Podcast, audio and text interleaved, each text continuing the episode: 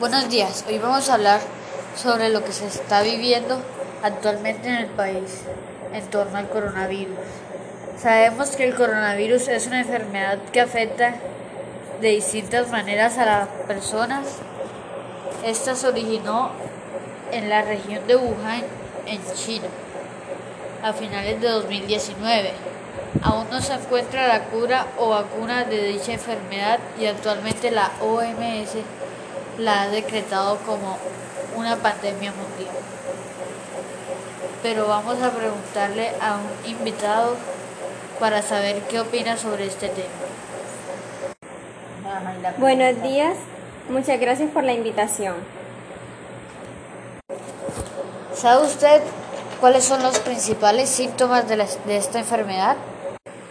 Bueno, entre sus principales síntomas se encuentra la tos seca, la fiebre y el cansancio.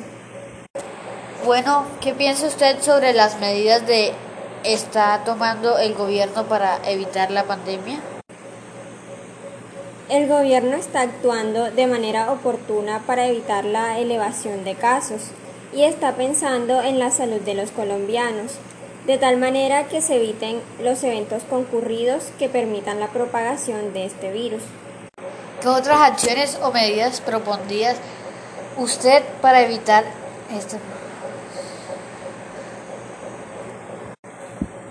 Pensaría que una de las medidas que se debe tener en cuenta es la obligatoriedad del uso de tapabocas y la regulación salidas de las personas, debido a que estamos en una época de propagación más elevada.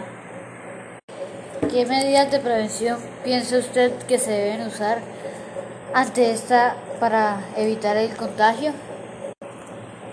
Entre las medidas de prevención se tienen el lavado de manos frecuente con agua y jabón, taparse la nariz y la boca con el brazo flexionado o con un pañuelo cuando se tosa o estornude, mantener una distancia de aproximadamente 2 metros con respecto a las otras personas y evitar el contacto con aquellas personas que posean alguno de estos síntomas.